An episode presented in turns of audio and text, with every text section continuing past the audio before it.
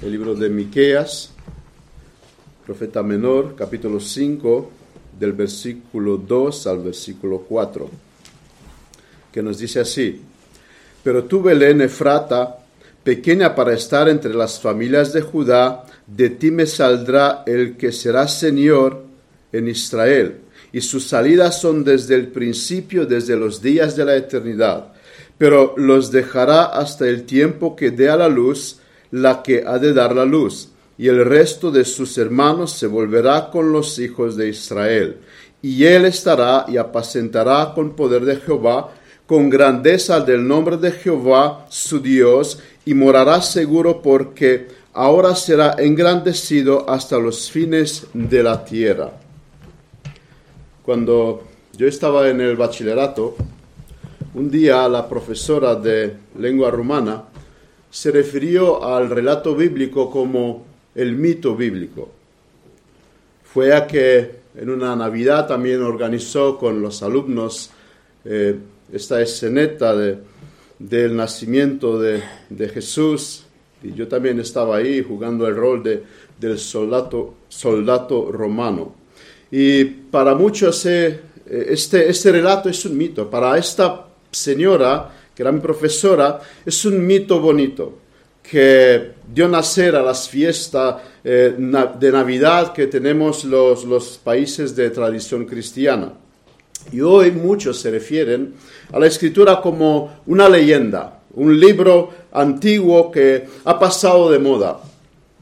Eh, hoy la humanidad, sabemos, celebra la Navidad. Hoy es el 25 de diciembre no lo digo por ustedes, sino por aquellos que mirarán este vídeo más adelante. Para uno es un mito bonito que eh, desde hace dos mil años eh, se enraizó en, los países, en los pueblos, en el mundo. Para los comercios es la época donde más venden. El empleo subirá, el empleo temporal, y muchos llenarán sus bolsillos de muchos billetes. Para la cristiandad es una fiesta que no se nos mandó a celebrar. De hecho, no tenemos eh, eh, la fecha cuando nació nuestro Señor Jesucristo. La Biblia no nos relata, tampoco se nos pide celebrar. Pero aún así, la cristiandad, como se le da muy bien inventar las cosas, han inventado una fiesta y hoy se celebra la Navidad. El 25 de diciembre, creo que todos nos hemos enterado, no es la fecha cuando nuestro Señor eh, nació. En muchas iglesias, como decía Sorín, hoy no hay predicación. Hoy eh, la gente cantarán villancicos, eh, grupos, solos. Eh, hay muchas actividades, se repartirán regalos los niños vendrán delante, nos encantarán con sus escenetas, con, en fin, un, montón de, de actividades. Pero ¿qué nosotros? Nosotros que pretendemos ser, fieles a la palabra de Dios, ser eh, aquellos que queremos hacer lo que Dios nos ha mandado. Aunque como iglesia como veis, hoy no tenemos nada especial en esta fecha. Sí que es un momento adecuado para detenernos y meditar en este acto del encarnacimiento de nuestro Señor Jesucristo. El acto de que cuando Dios se encarna y viene en este mundo para salvar a los pecadores. Por eso el pastor hoy me han pedido para que hoy traiga un sermón eh, adecuado que, que, tenga un tema respecto a, estas fechas, la Navidad, la encarnación de Dios. Y la forma en la cual hoy me propongo hacerla es mirando en las profecías. Como habéis visto, hemos leído un texto del Antiguo Testamento, una profecía antigua, y queremos detenernos hoy en día y meditar sobre esta profecía y observar esta profecía y a la vez fortalecer nuestra fe porque eh, vemos que antes que nuestro Señor Jesucristo venga a este mundo, a este mundo, Dios nos lo ha revelado y con detalles, con detalles específicos. Así que el propósito de este sermón es recordar la extraordinaria obra que Dios hizo para nosotros, que hoy el mundo pretende celebrar. Y como dice el apóstol en Juan, pero estas cosas se han escrito para que creáis que Jesús es el Cristo, el Hijo de Dios, y para que creyendo tengáis vida en su nombre. Y hoy quiero traer delante de nosotros este texto precisamente para esto, para que viendo lo que, se nos ha, lo que se nos ha escrito, no nos quedemos como esta profesora mía eh, pensando que lo que tenemos en este libro es, es un mito, sino que creamos que Cristo es el Hijo de Dios y creyendo en Él que tengamos vida eterna. Y cuando escuchemos personas como mi profesora, que nos ridiculiza sin razón, nosotros podemos tener pena de ellas y, podemos lamentar su estado.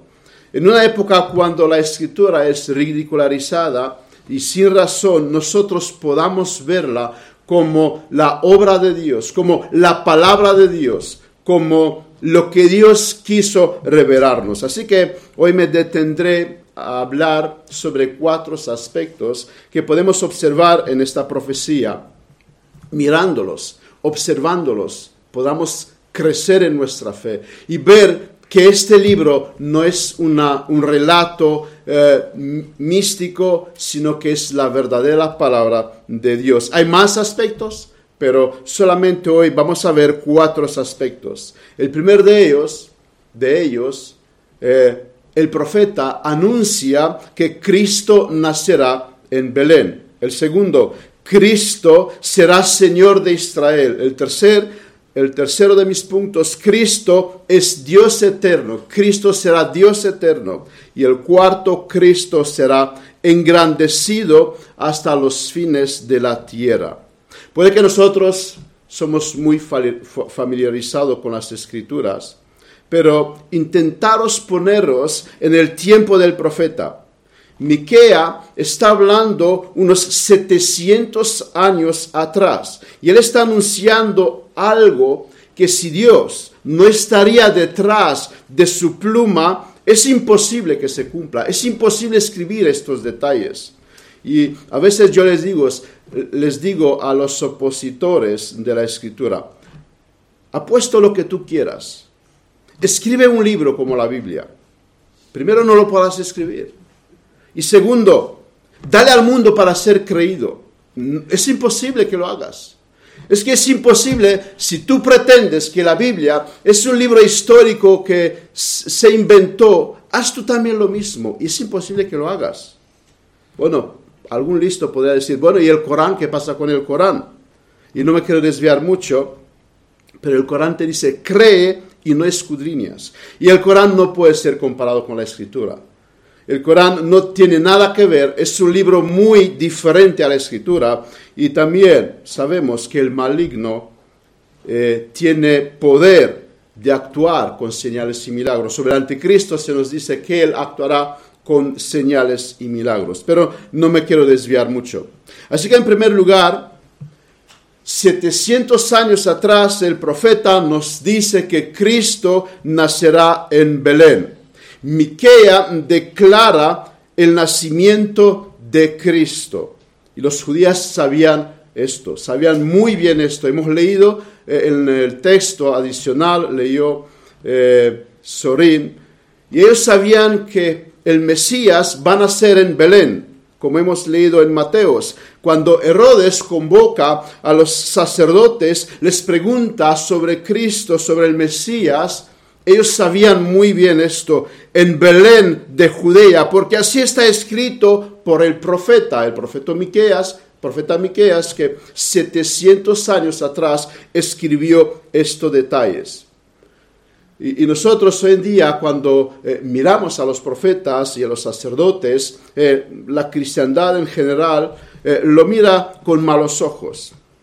Son mal vistos por la cristiandad. Pero me temo que muchos cristianos son más ignorantes que ellos. Ellos conocían parte de las escrituras, cosas que muchos cristianos hoy en día no conocen.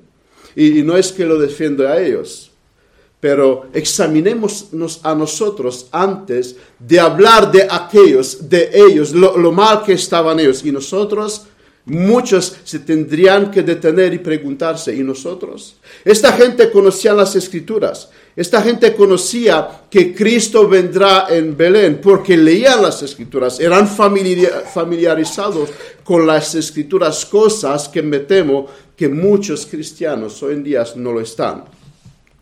Eh, hagamos un paréntesis. Pero ¿quién era Cristo? ¿Quién era Mesías? Eh, que ellos esperaban.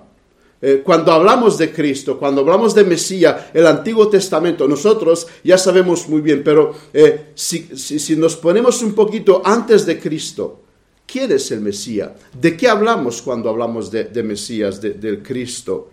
Mesías, que es una palabra, eh, significa, esta, esta palabra significa ungido, y dentro del judaísmo, el Mesías era un rey que será enviado por Dios para salvar al pueblo judío. El judío esperaba esto. Y muchos siguen esperando hoy en día. Vemos la, mujer samaritana del pozo de Samaria. Ella también decía, cuando va a venir el Mesías, ella también esperaba eh, a Cristo. Lo que pasa es que muchos entendieron eh, que Cristo tiene que venir, tiene que venir un Salvador para librarnos. Lo que pasa es que ellos han entendido mal este Salvador. Ellos esperaban un Mesías que los iba a libertar del poder eh, romano, le va a dar libertad, ya no tendrá que ser eh, bajo el imperio romano. Ellos esperaban un Mesías. Mesías viene y ellos no se dan cuenta. Y lo mismo pasa, eh, lo, lo que ha sido será. Cristo es esperado, es esperado que venga por segunda vez. Y, muchos cristianos lo esperan de una manera diferente que las escrituras nos enseñan. Y es lo que pasa con los hombres cuando no estudian las escrituras. También en otra ocasión hablaba del anticristo. El anticristo eh, es esperado por la cristiandad, pero como decía en aquel entonces, el anticristo está entre nosotros, están haciendo su obra y la gente no se da cuenta. ¿Por qué? ¿Por qué todo eso? Porque no se estudia la escritura. Los hombres no son capaces de ver lo que Dios está haciendo porque son ignorantes respecto a la escritura. Solo un par de citas que anuncian la venida de Mesías. Eh, en Génesis, Moisés, 1500 antes que Cristo venga, decía, no será quitado el cetro de Judá ni el legislador de entre sus pies, hasta que venga Silo, que significa Mesías, y a él se congregarán los pueblos. No me quiero desviar de mi texto, pero vemos también aquí un anuncio tan importante que este Mesías, los pueblos se congregarán delante de él, anunciado 1500 años antes de Cristo, 3500 años antes que nosotros estemos aquí en él se congregarán los pueblos. Moisés habla de la venida de, este, de este, Mesías. Y, otro texto en Isaías 9, porque un niño nos es nacido, hijo nos es dado y el principado sobre sus hombros, y se llamará su nombre admirable, consejero, Dios fuerte, Padre eterno, príncipe de paz. Y el texto sigue con más detalles. Y luego tenemos nuestro texto que eh, Miqueas anuncia sobre la venida de Cristo. Los judíos esperan al Mesías y saben algo de cómo tiene que ser. Y, luego se topan con Mesías y tienen sus opiniones. Vemos en Juan 7. Eh, Entonces algunos de la multitud, oyendo estas palabras, decían, verdaderamente este es el profeta quién es el profeta, a qué hace referencia. Hace referencia a Deuteronomios 18, cuando eh, Moisés dijo, profeta de en medio de ti, de tus hermanos como yo, te levantará Jehová tu Dios y a él oiréis. Algunos cuando vieron a Cristo dijeron, este es el profeta. Otros sigue el texto en, en Juan 7:40, este es el Cristo. Otros lo han visto como Cristo. Y otros decían, pero de Galilea debe venir el Cristo. ¿No dice las escrituras que del linaje de David y de la aldea de Belén, de donde era David, ha de venir el Cristo? hubo entonces disensión entre la gente a causa de él. Los tres tenían razón. Ese era el profeta, ese era el Mesías. Y, también viene del linaje de David y nace en Belén. Los tres tenían razón y observad, aunque los tres tienen razón, parecían que se contradicen y se separan. Cristo fue anunciado y Cristo eh, vino y la gente, aunque observaron algo, al final le dieron muerte. Cerramos el paréntesis de ¿A qué nos referimos cuando estamos pensando en Cristo, estamos pensando en Mesías? Miqueas nos da un detalle, un detalle muy exacto, que si Dios no fuese detrás de, este, eh, de, su pluma, eh, sería imposible que Él va a nacer en Belén. Y esto nos lleva a una importante aplicación. Dios tiene un plan bien definido con el que trabaja. Las cosas no son casualidad. Lo que Dios hace se va a cumplir y no hay nada en Dios que se lo impida. El Dios no es nuestro Dios, no es un Dios de casualidad. Vamos a suponer por un momento que Jesús fue un farsante, como intentaba explicarme eh, un compañero en mi trabajo. Él era un ilusionista. ¿Cómo se explica entonces que hizo para nacer en Belén? Porque vimos que el requisito de Mesías tiene que ser, nacerá en Belén. Ah, dirán los que se oponen, pero eh, el candidato al, farsante eh, tiene que tener este requisito. Tenía que haber nacido, en Belén y entonces, eh, por eso Jesús se transformó en un farsante porque ya tenía este requisito, nació en Belén. Pero ¿Qué hacemos con los testimonios de los demás que tenemos eh, relatados en las escrituras? Cuando Jesús todavía era un bebé, o incluso cuando todavía ni ha nacido. Tenemos eh, los, eh, relatos de los pastores.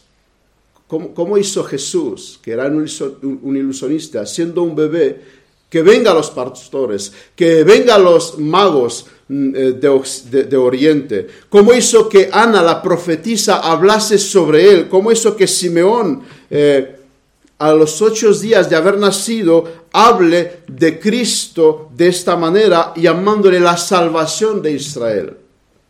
Así que decir que Jesús fue un farsante se necesita de mucha ignorancia y de una fe ciega. Bueno, pero la Biblia fue escrita por los hombres y todos los que tú me dices está ahí, así que todo es una mentira, podrán seguir objetando. Ahora, cuando tú refutas, una teoría a alguien y enseguida él corre a otra teoría, dile, ¿de verdad? ¿Tú pretendes tomarte en serio? Si en un minuto acabas de cambiar tu teoría, antes decía que Jesús es un farsante, pero vemos que si probamos esto es imposible. Entonces, toda la Biblia es mentira. ¿En qué quedamos? ¿Cómo te voy a creer a ti que en un minuto cambiaste de posición? Cuando alguien te dice que, que la Biblia fue escrita por un hombre, pregúntale, ¿quién y en qué año? A mí siempre me funcionan. No saben responder. Y luego llama al ignorante y aconseja a la que no hable cosas que no sabe. Y aún así veremos más adelante un acontecimiento en, esta profecía que sí debe enmudecer a todo opositor, al menos que no tenga un gran, eh, un gran alto de ignorancia. Lucas, mirad a Lucas, eh, el escritor del Evangelio, eh, cómo se dirige a sus escritos, cómo nombra sus escritos en, en Lucas capítulo 1, versículo 1 puesto que ya muchos han tratado de poner en orden la historia de las cosas que entre nosotros han sido ciertísima, tal como nos lo enseñaron los que desde el principio lo vieron con sus ojos y fueron ministros de la palabra, me he parecido también a mí, después de haber investigado con diligencia todas las cosas desde su origen, escribirte por orden, oh excelentísimo Timoteo. ¿Qué está diciendo Lucas aquí? Lo que yo estoy escribiendo, el relato de nacimiento de Cristo, son, son cosas ciertísimas. Él, usa palabras como ciertísimas, son investigadas con diligencia. Todo lo que yo te estoy diciendo lo he investigado, eh, Teófilo, porque a él se le dirige esta, este evangelio, esta, esta carta. Todo es cierto porque yo me he puesto a investigar y por esto tengo el relato del nacimiento de, de, Jesucristo. Pero los opositores vienen y te dicen, bueno, es una mentira. Vale, ok, pero eh, ¿has investigado con diligencia para llegar a esta conclusión? No, pero es una mentira. ¿Por qué? Porque ellos no quieren creer en Dios. Ellos prefieren amar sus pecados en vez de volverse a Dios. ¿Y, qué, es más fácil? No venir a Dios diciendo, Dios no existe, Dios no es real. La manera más fácil de escaparte, pero no es otra cosa que hacer como el avestruz, meter la cabeza en la arena, no ves el peligro y se acabó. Cuánta ignorancia. Pero volvamos a Belén. ¿Por qué Belén? ¿Por qué Jesús no nació en Jerusalén? ¿Por qué no, por ejemplo, en la familia real o en la familia sacerdotal? Pero no, él nació en Belén.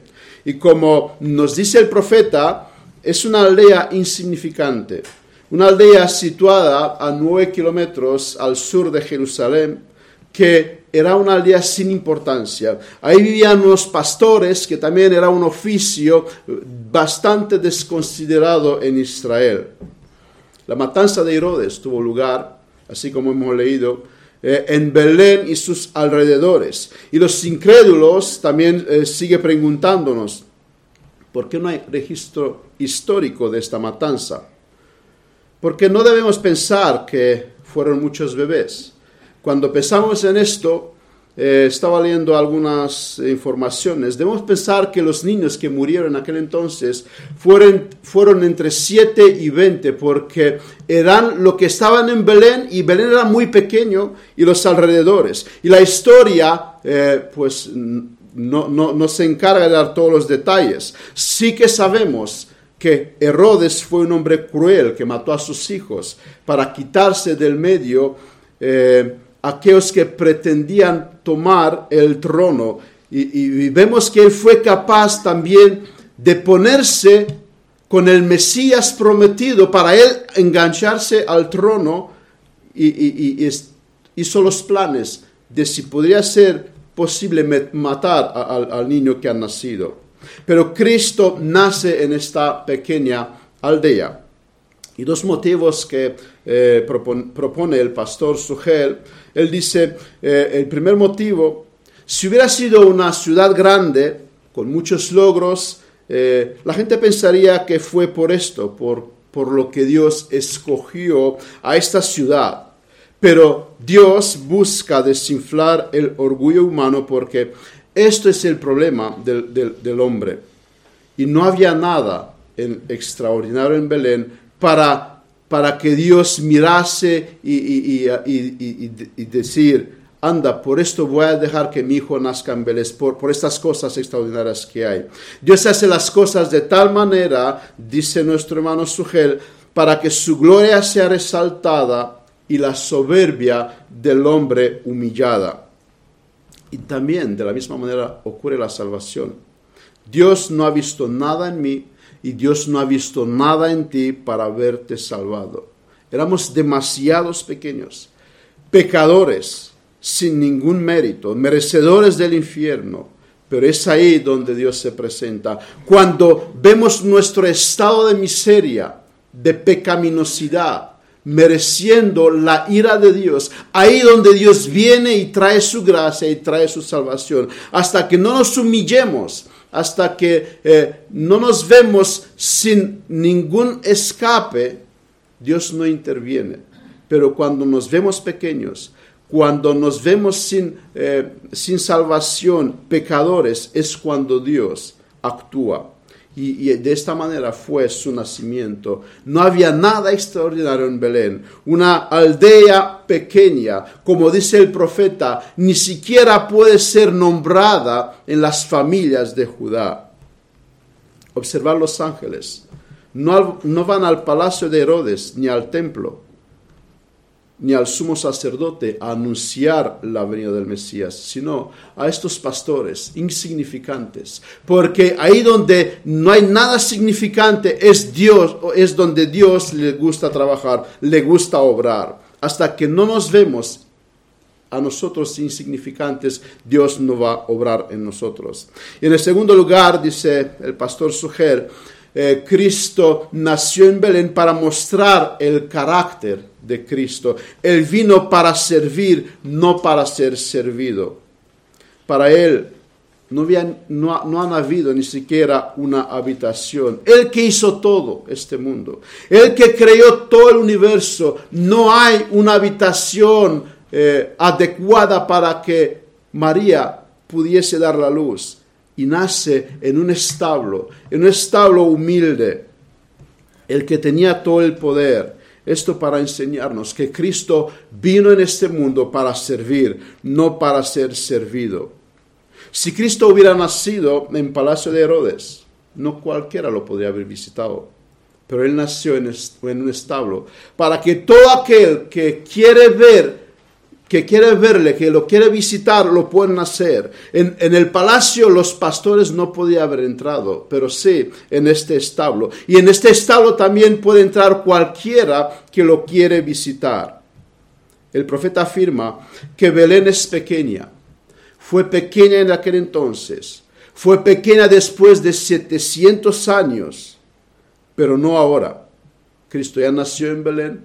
Ahora, ahora es esta es una ciudad turística y debido precisamente a esto, porque donde Dios aparece, donde Dios pisa, las cosas pequeñas se hacen grandes. Y esto nos da esta aplicación. ¿Por qué Belén, cuando era pequeña, después de que Cristo nació en ella, ya no es algo pequeño, ya no es algo insignificante? Todo lo pequeño dejará de ser pequeño e insignificante cuando Cristo pisa ahí porque Cristo engrandece las cosas pequeñas, porque lo que da valor a algo es Cristo y no las cosas. Y si hoy somos pocos, pero tenemos a Cristo, es lo más que uno puede desear. Y si no eres nadie conocido, si no eres nadie famoso en este mundo, pero si tienes a Cristo, tú tienes más que cualquier rico, más que cualquier famoso de este mundo, que está sin salvación. Porque la vida, la vida eterna nos habla la parábola. Es un tesoro de un valor más grande que todo el mundo lo puede dar. Así que si tú, hermano mío, estás con Cristo, tú eres un hombre rico.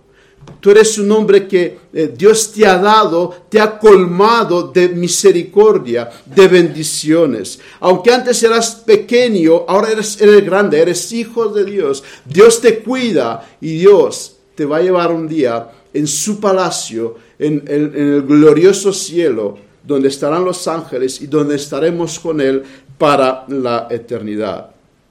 En segundo lugar, ¿qué más nos está hablando eh, el profeta? Como decía, Cristo será Señor de Israel.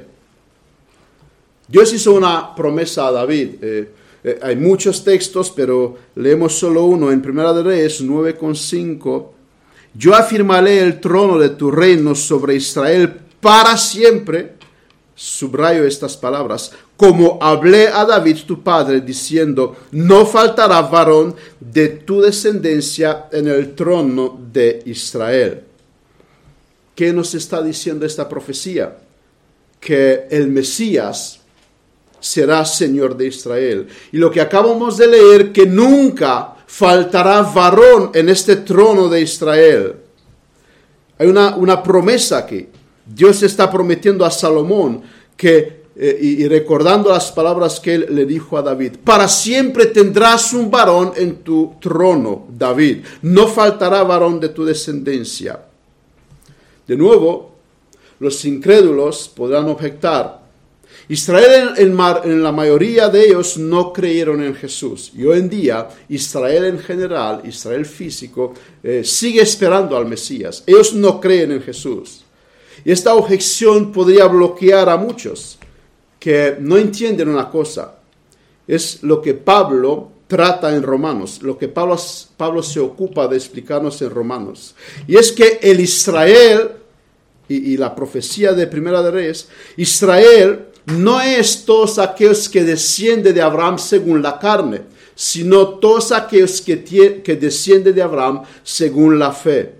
Eh, israelita, dice Pablo, no es aquel que es circuncidado eh, en el prepucio de una manera física, sino es aquel que es circuncidado de una manera espiritual en el corazón. Con lo cual, amado hermano, Israel soy, soy yo y eres tú si tenemos la fe de Abraham porque esto es llamado Israel. Y entonces la profecía de aquí hoy se sigue cumpliendo. Jesús es el Señor de Israel. Nosotros, su iglesia, somos Israel. Nosotros, los descendientes de Abraham según la fe, somos el Israel. Y hay alguien sobre el trono de David que es Jesucristo para siempre. Es lo que nos enseña nuestro Señor en la parábola de la viña. Eh, se nos dice que Él va a quitar la viña de, unos obreros, que es Israel físico, y lo va a dar a la iglesia, que es, Israel espiritual, para que traigan frutos. Con lo cual, vemos aquí esta profecía que hoy se, se cumple. El Señor de Israel es el que está sentado sobre, sobre el trono de David y hoy Jesús es Señor en todo el mundo, sobre todo Israel, sobre todo Israel espiritual. Así que Cristo es el Señor de los cristianos, del pueblo de Dios. Y lo que Miquea está afirmando, hoy lo vemos cumpliéndose bajo nuestros ojos. Un Señor que gobernará sobre los suyos. Pilato le preguntó a, a Jesús, ¿eres tu rey? ¿Eres tu rey? Si decía sí, Pilato no, no entendería nada. Si decía no, tampoco era verdad. Y como siempre Jesús da las mejores respuestas. Sí soy un rey, pero no de este mundo. Soy el rey de Israel, el rey de, de la descendencia de Abraham según la fe. Así que amigos incrédulos, y, hoy, hoy habéis visto, me refiero mucho a ellos. Lo que Miquea dijo con 2700 años atrás, lo vemos cumpliendo, cumpliéndose bajo nuestros ojos. Cristo es el Señor de la iglesia, porque el profeta dijo, Cristo es el Señor de Israel, el Señor de Israel. En tercer lugar, lo que anuncia el profeta es que Cristo es Dios eterno. Y el texto parece contradictorio. Por un momento, se nos dice que eh, el Mesías nacerá, pero también que el Mesías es eterno. ¿Y, esto cómo es posible? Miqueas, explícanos. Pero seguramente creo que Miqueas no lo podría haber hecho. De seguro que Miqueas no entendía lo que estaba escribiendo. Él solo escribía lo que el Espíritu le decía que escriba. Pero para nosotros es muy fácil entender lo que Miquea nos está diciendo aquí, que nacerá por un lado de la Virgen, pero que también es Dios eterno. Porque Miqueas no escribió para él, escribió para nosotros, para nosotros que vivimos después de Cristo. Ellos indagaron, ellos podrían percibir algo del plan de Dios, pero nosotros eh, tenemos más cosas que, que Miqueas y podemos entender a qué se refería Miqueas cuando decía que Él es eterno, pero que también nacerá. Eh, vemos esto, Cristo les pidió a los eruditos que le explicase qué quiere decir el salmista cuando dice, el Señor dijo a mi Señor. Y ellos no lo podían hacer, porque no entendían quién es el verdadero Mesías, qué hace el verdadero Mesías, cuál es eh, el origen del verdadero Mesías. Ellos no tenían todavía lo que nosotros tenemos. Y una vez más, la Biblia demuestra ser palabra inspirada por Dios y no un libro escrito por los hombres.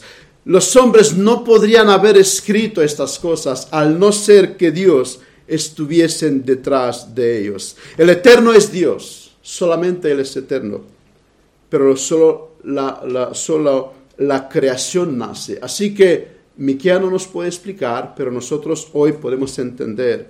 Y es esta obra de, de encarnación de Dios. Cuando el Dios eterno toma cuerpo humano, viene como un bebé en Belén, nace como un hombre como tú y como yo, pero en el mismo tiempo siendo Dios eterno. Jesús es Dios 100% y Jesús es hombre 100%. Él sigue hablando más abajo, eh, el profeta, eh, del, de, de la misma tema cuando dice, apacentará con poder de Jehová, con grandeza de nombre de Jehová su Dios. Esto es lo que va a ser eh, el Mesías apacentará con poder de Jehová. Cristo es Dios eterno. ¿Y qué significa esto? La simple lectura de este versículo nos da a entender que el Mesías actuará como Dios. Él no, él no será como Moisés o como David o como alguno de los profetas, sino que en él habitará la grandeza del nombre de Jehová. Él es Dios encarnado. En otras palabras, Miqueas nos está, diciendo sobre el Mesías que Él es Dios. Y nosotros hoy podemos comprobar esto. Podemos observar y llegar a la conclusión de que Miquea tenía razón. En primer lugar, Jesús nunca pecó. No se le puede acusar de ningún pecado.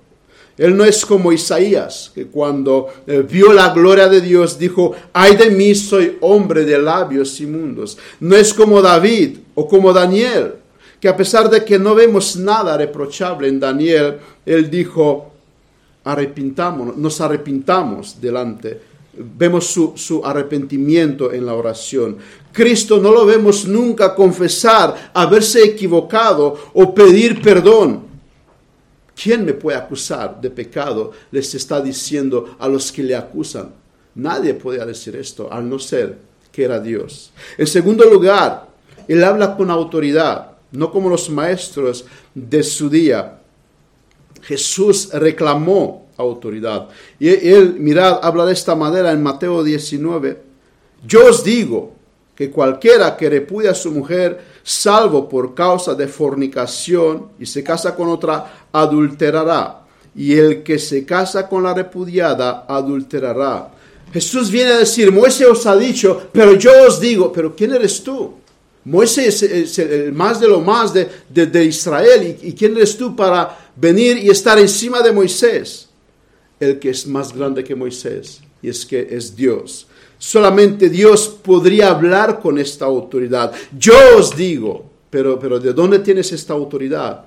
Porque yo soy el verbo encarnado. En otra ocasión, Él se declara la puerta de la salvación. Yo soy la, la, puerta de la salvación. Yo soy la luz del mundo. Yo soy el pan que alimenta, el agua que sacia. Nadie Hermanos, nadie habló como nuestro Señor Jesucristo de esta manera y nadie va a poder hablar de esta manera sobre sí, al no ser que es Dios. Y Él era Dios, porque en tercer lugar, Él hizo milagros como nadie hasta entonces y nadie desde entonces lo hizo. Moisés hizo algunos milagros bajo el mandato y la guía de Dios. También Elías, también Eliseo. Pero los milagros que Cristo hace son muy diferentes, porque Él no tenía que orar a Dios para que Él eh, obrase con milagros, sino que Él tenía en sí el poder de hacer milagros. Él demandaba con autoridad porque él poseía la autoridad de Dios, una autoridad que solo Dios tiene. Él le podía decir a los muertos, levántate, Lázaro, sal fuera eh, a la tempestad, cállate, silencio. ¿Quién es este que puede hablar con tal autoridad? Al no ser que es Dios, que tiene todo el control sobre todo lo creado. Dios estaba en Jesucristo haciendo todas estas cosas. El Mesías, como, como vemos en el tercer párrafo, actuó con milagros porque Él es Dios, es el Jehová en el cuarto lugar, Él perdona los pecados. Los judíos sabían esto. Solo Dios puede hacer esto. Y Él otorgaba el perdón para los pecados. Nadie pudo hacerlo hasta entonces. y desde entonces. Nadie tiene el poder y los judíos, los judíos entendieron estos. ¿Quién es este de perdonar los pecados? Y deberían saber que solamente Dios lo puede hacer. Y deberían entender que Cristo era Dios. Y, si ellos no entendieron esto, cuando venía, veían delante de sus ojos al Mesías encarnado, ¿cuánto más nosotros que vivimos en el siglo XX cuando no vemos nada de todas estas cosas. Por esto, dice las escrituras, es imposible para hombre acercarse a Dios, para hombre ganarse la salvación. Por eso la salvación es una obra en exclusividad de parte de Dios, porque el hombre es imposible ver. Y los que estaban eh, en aquellos tiempos al lado de Jesús, aunque veían todas estas cosas, en realidad sus ojos espirituales estaban ciegos y no podrían ver en Jesús que Él es el Salvador prometido, que Él es el Hijo de Dios, al no ser que la obra de gracia actuase en, sus corazones. Y en quinto lugar, Jesús otorga salvación. Así que Jesús, tenemos que llegar a esta conclusión. Jesús o es un mentiroso Jesús o es un loco o Jesús es quien dijo que es. Es el Dios encarnado y no hay otra alternativa. Eh, Jesús no se puede hablar sobre él que es una buena persona, una maravillosa persona, pero hombre, ser Dios ya, ya es mucho pedir. No, no, no, podemos, no tenemos esta opción. Jesús no fue una buena persona. O, es Dios encarnado o es un mentiroso y un loco que engañó a la gente, pero no podemos decir que Jesús fue buena persona. Y hoy intento tratar de demostrar que Jesús es el Mesías prometido en los eh, antiguos escritos de, que, los vemos profetizado por los profetas, lo vemos como ha cambiado el mundo, lo vemos cumpliéndose, cumpliéndose hoy en nuestros días. Él es Dios encarnado, el Señor de Israel. Así que el Jesús nacido en Belén no es otro que el Cristo Mesías, la tercera la, segunda persona de la Trinidad que se encarnó para traer salvación a su pueblo, para ser el rey de su pueblo, para ser el Dios de su pueblo. Él vino como Cordero de Dios para espiar los pecados de todos aquellos que en él creen. En cuarto lugar, nos dice el profeta Miqueas, Cristo engrandecido hasta los fines de la tierra. Vamos a suponer por un momento que eh, no podemos comprobar estos acontecimientos bíblicos y, los que nos contradicen tendrá que eh, también aceptar lo que ellos no lo pueden eh, negarlos con pruebas. Pero la profecía de Miqueas nos está diciendo algo que sí se puede comprobar. De hecho, es algo que acontece bajo nuestros ojos. Y es que el Mesías, dice el profeta, será engrandecido hasta los fines de la tierra. ¿Y qué es lo que hoy podemos ver bajo nuestros ojos? ¿Qué, es lo que hoy nosotros probar? Que Jesús y su evangelio es predicado hoy en todo el mundo. Y Jesús es grande en las naciones. Simeón declara lo siguiente sobre el bebé que nació en Belén. Porque han visto mis ojos tu salvación, la cual has preparado en presencia de todos los pueblos, luz para revelación a los gentiles y gloria de tu pueblo Israel. Simeón está hablando sobre este niño. Él será la luz de los gentiles. Si ese es un cuento escrito hace dos mil años, ¿Cómo Simeón podría hablar de esta manera? ¿Cómo él podría conocer que Jesús será la luz de los gentiles? Cosa que hoy en día se cumple.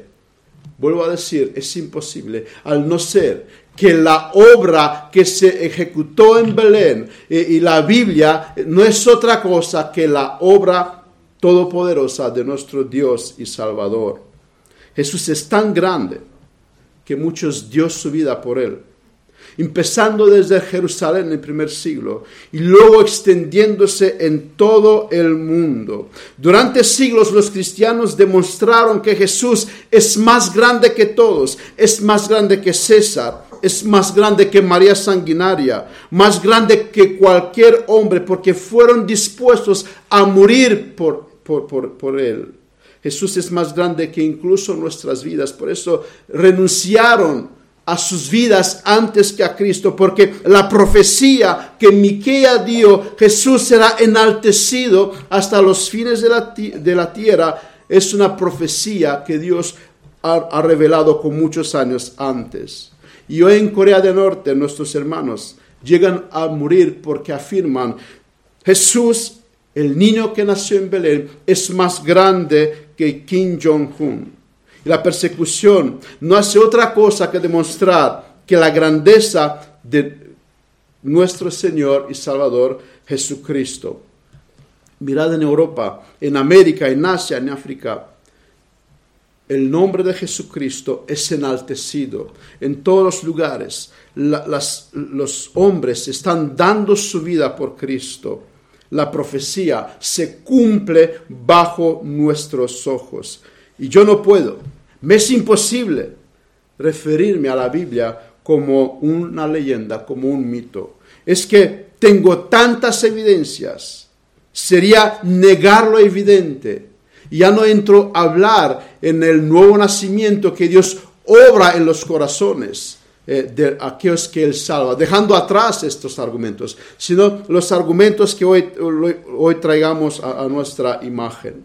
Y en conclusión, Hoy nos hemos detenido a estos tres versículos. He escogido del Antiguo Testamento tres versículos, nada más tres versículos, y, he hablado más de 40 minutos. Pero ¿cuántas evidencias hay más? ¿Cuántos textos hay más en las Escrituras que nos habla de la venida de Cristo con muchos años antes? Él dijo a los discípulos en el camino de Emmaus que toda la escritura habla de él. Y nosotros podemos ver esto, así que los relatos bíblicos no son mitos y no son leyendas. Y, si alguien quiere hablarte de esta manera, es, es, porque él no quiere a Dios, es porque él corre de Dios, no busca evidencia, lo que él busca es quitarse a Dios del medio para él hacer lo que le dé la gana. Y la mejor forma es, pues no hay Dios. La Biblia es una leyenda. Los argumentos, las pruebas no existen, pero es lo que me gusta creer.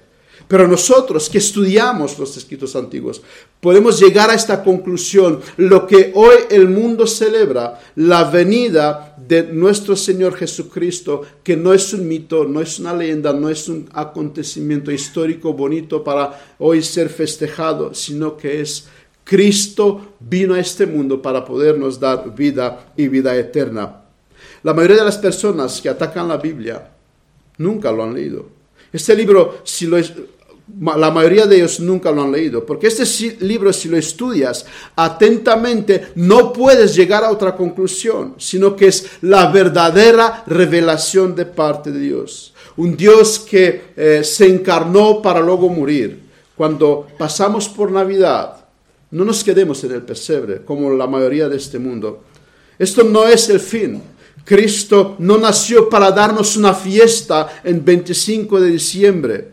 Cristo nació para salvar lo que se había perdido. El nacimiento de Cristo nos habla de un Dios que manda a un Salvador para salvar a su pueblo. El fin es en la cruz, ahí donde Él va y paga nuestros pecados. Él muere en nuestro lugar. Él se encarna, toma cuerpo humano para que más tarde pueda pagar en esta carne humana eh, Dios encarnado nuestros pecados en la cruz. Pero los hombres no lo quieren aceptar. Ellos se aceptarán parte, que les hables de Dios. De una manera te escuchará, pero cuando le hablas de Jesús, ya se irritan no aceptan. Y eso es así porque eh, nos dice la palabra, la luz vino al mundo, pero los hombres amaron más a las tinieblas. Y ese es el problema del hombre. Él ama las tinieblas, él ama el pecado, él ama su vida de espalda a Dios y no le interesa la Biblia. No es porque tiene evidencia, esta profesora mía hablaba del mito porque, porque amaba su vida y no le interesaba la luz, porque ama sus pecados. No por falta de pruebas los hombres no creen en Jesucristo, sino porque aman su miseria. no quieren cambiar, no quieren vivir en santidad. ¿Y cuál es la mejor forma? No hay Dios. Pero para los que hemos creído, podemos ver el Evangelio como el poder de Dios. Hebreos 2 nos dice, ¿cómo escaparemos nosotros si descuidamos una salvación tan grande, la cual habiendo sido anunciada primeramente por el Señor, nos fue confirmada por los que oyeron, testificando Dios juntamente con ellos, con señales y prodigios y diversos milagros y repartimiento del Espíritu Santo según su voluntad. No, la Biblia no es un simple libro. La Biblia es un libro confirmado, nos está diciendo aquí Hebreos, como nos dice el autor aquí. Y esto es lo que intenté demostrar en esta, en esta mañana usando solamente una profecía. El Evangelio fue probado y fue probado y, y, resprobado. ¿Y cómo escaparemos nosotros? Dice el escritor, si descuidamos todo esto. Hermanos, rechazar a Dios después de escuchar todo esto es de una colosal y tremenda ignorancia y el, escritor se pregunta, ¿cómo vamos a escapar nosotros? ¿Qué hacemos con Jesús? ¿Qué, hacemos con este niño que hoy eh, se celebra que ha nacido en Belén? Muchos estudiosos se adentraron muchos, más que yo he podido hacer esta mañana, en la revelación y el conocimiento de Dios. Dios ha dado a la humanidad hombres con gran capacidad que nos ayuda a ver la grandeza del Evangelio, porque el Evangelio es lo más maravilloso que alguien puede encontrar y observar. Es, es tan fascinante estudiar el relato que Dios nos ha dado y observar la historia. Hoy la gente se saluda. Feliz Navidad. El espíritu navideño está hoy en todos los lugares. Luego viene la cuesta de enero. Pero ahora la verdadera felicidad no es esto. La verdadera felicidad es que cuando tú encuentras como Simeone al Mesías que nació en Belén. La verdadera felicidad es cuando tú te encuentras con Cristo y puedes decir como Simeone, ahora puedo morir He visto mis, han visto mis ojos la salvación de Israel. Cuando eh, estás en paz con Dios es cuando tienes la verdadera felicidad. No la buscas en el dinero, no la buscas en los regalos, no la buscas en poderes, sino búscalo en el niño que ha nacido en Belén para darte perdón por tus pecados. Esta es la verdadera felicidad, el perdón por tus pecados y la vida eterna. Y qué lamentable que aquellos que hoy admiran con nostalgia un Belén y con alegría a la vez, mañana tomarán el nombre de Dios en vano. Para ellos es un hecho histórico, bonito y nada más. Y pasan otra Navidad y, pasan por al lado del Mesías, dejándolo atrás y ellos siguiendo con sus vidas, como hicieron los judíos que crucificaron. Mesías viene entre ellos y ellos lo crucifican. No queremos, no te queremos, Tampoco se pusieron a estudiar, a ver quién es este hombre, porque nunca le hemos visto ninguna tacha en él. Él hace milagros, no les dan para estudiar, les dan para ignorar. Y muchos me temo que hoy en día hace igual con el niño que ha nacido en Belén. Una fiesta bonita de muchos regalos, de mucha comida y se acabó. Y si esto es tu caso, ¿por qué hoy no te detengas? y busca a Dios. Habla con Él, enciérrate en tu habitación y clámale a Dios. Y dile, Dios, quiero conocerte como mi Señor y Salvador. No tendrás felicidad. Mira, mira lo que dice Simeón. Ahora, Señor, despides, despide a tu siervo en paz conforme a tu palabra, porque han visto mis ojos tu salvación. Solamente cuando tú ves la salvación puedes tener verdadero descanso, verdadera paz delante de la muerte. Y si tienes miedo a la muerte, si tus ojos no, han visto la salvación, tenga misericordia Dios de ti en esta mañana.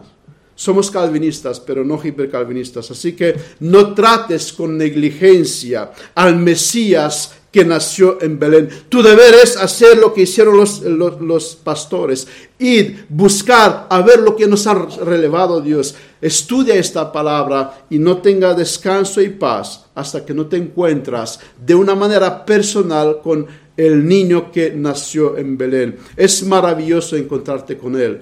Te lo digo de mi experiencia. No hay otra cosa que el hombre puede desear en este mundo sino encontrar al Salvador de Israel, tener, tener paz y descanso en su corazón. Y, y entonces la muerte ya no te da miedo podrás decir, ahora puedo morir en cualquier momento porque, porque mis pecados han sido perdonados. Dios que era mi enemigo, ahora es mi Padre celestial. Él me ama y con un amor eterno y estoy en sus brazos. Y Él mandó a su Hijo a nacer en Belén, a morir en la cruz para que yo pueda tener perdón por mis pecados. Es lo que Dios ha hecho por los suyos. Entonces, el acontecimiento que ocurrió en Belén, no tiene ningún valor si tú hoy te mueres sin Cristo.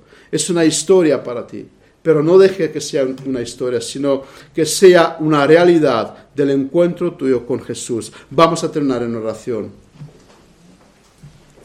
Amado Padre, te damos muchas gracias porque de nuevo hemos podido recordar tu venida en este mundo y que tú has venido a buscar y salvar lo que se había perdido. Vemos en el nacimiento de nuestro Señor Jesucristo, en su encarnación y luego más tarde en la muerte en la cruz, tu amor para con los hombres. Así que Padre, queremos mirar hoy un día más a tu gran amor que tuviste para con nosotros. Dejaste la gloria, has preparado eh, para nosotros un Salvador que es nuestro Señor Jesucristo y creyendo en Él, arrepentiéndonos de nuestros pecados, podemos tener perdón y salvación. Gracias te damos porque tú nos has amado. Y Padre, oramos por aquellos que hoy están sin Cristo, hoy en día que no tienen la salvación en sus corazones, que no te han visto como Simeone. Oramos para que tú tengas misericordia de ellos y que puedan descansar plenamente en ti y en tu obra que hiciste en la cruz. En el nombre de Jesús te damos muchas gracias y gracias por este día. Amén.